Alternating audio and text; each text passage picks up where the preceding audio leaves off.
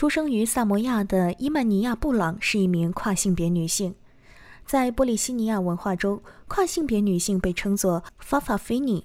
这样一个长期认可性别多元化的文化，伴随着伊曼尼亚·布朗对自己性别的认同。他说：“所有这些关于 LGBTI 的事情，社区在我们的社区已经处理了几千年。方式是通过他们做了什么，带来了什么，从而接受人们。但是，整个亚太地区的 LGBTIQ+ 群体在法律上仍被边缘化。正如来自太平洋性与性别多样性网络的伊西凯利·伍拉武解释的那样，这些法律往往可以追溯到殖民统治时期。” Pre-colonization, uh. Uh, 他说，在殖民化之前，太平洋地区有很多非常规的性别和性行为。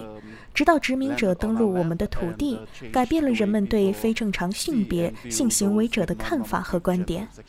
当然，耻辱、歧视和暴力是太平洋地区 LGBTQ 人群成长经历中的一个重要部分。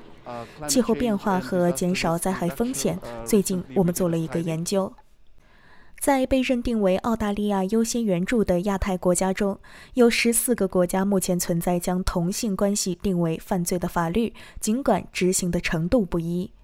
其中七个国家处于太平洋地区，那里的跨性别者和性别多样化人群的法律权利也受到限制。我们的许多成员无法获得包括保健在内的重要服务。由于歧视和羞辱，没有多少人有信心获得医疗保健服务。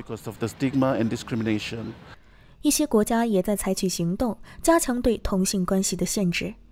十二月，印度尼西亚通过法律，在三年内将婚外性行为定为犯罪。在工党政府希望改善与太平洋邻国的关系之际，其正在起草一个新的发展计划。像澳大利亚平等组织首席执行官安娜·布朗这样的倡导者认为，联邦政府有机会优先推动该地区 LGBTIQ+ 群体的权利。他说，这意味着提供有针对性的资金，让社区有能力做出改变。他们需要一个总体战略来推动澳大利亚对这些问题的处理和外部领导，以及国内外的高级别代表，以倡导 LGBTI 人权。在整个2019至2020财政年度，在支持海外 LGBTIQ+ 项目方面，澳大利亚仅花费了70万澳元。与加拿大等国家相比，这就显得微不足道。加拿大的花费是2500万，而最大的支持者荷兰的拨款为7500万。全球慈善项目高级顾问戴夫·斯卡梅尔表示。海外 LGBTIQ 权益问题被澳大利亚政府所忽视。Over the last decade, I think within the context of 他说，在过去十年中，我认为在整体广告预算缩减的背景下，LGBTI 问题确实被忽视了，而其他捐助国政府确实扩大了他们的支持。区域性的民间组织表示，资金将改变这一问题的现状。米德奈特·彭卡塞瓦塔纳是亚太男性性健康联盟的执行董事。他说：“这些团体 （LGBT 团体）包括我们在内，正在做非常重要的工作。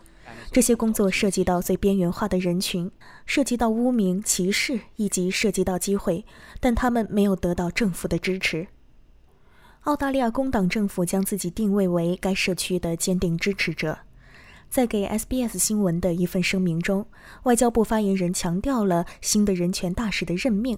他将致力于保护和促进全球人权，包括 LGBTQI+ 社区。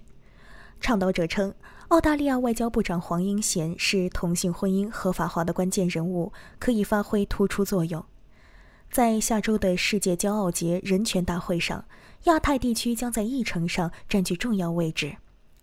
此际，一年一度的悉尼同志狂欢节 （Mardi Gras） 拉开帷幕，在二月和三月期间举行各种庆祝活动。与此同时，人们希望这场狂欢不会转移人们对 LGBTIQ+ 社区仍面临的严重问题的关注，包括歧视、心理健康挑战以及对朋辈支持的要求。LGBTIQ+ 社区成员可以拨打一八零零一八四五二七与全国服务系统 Q Life 进行联系。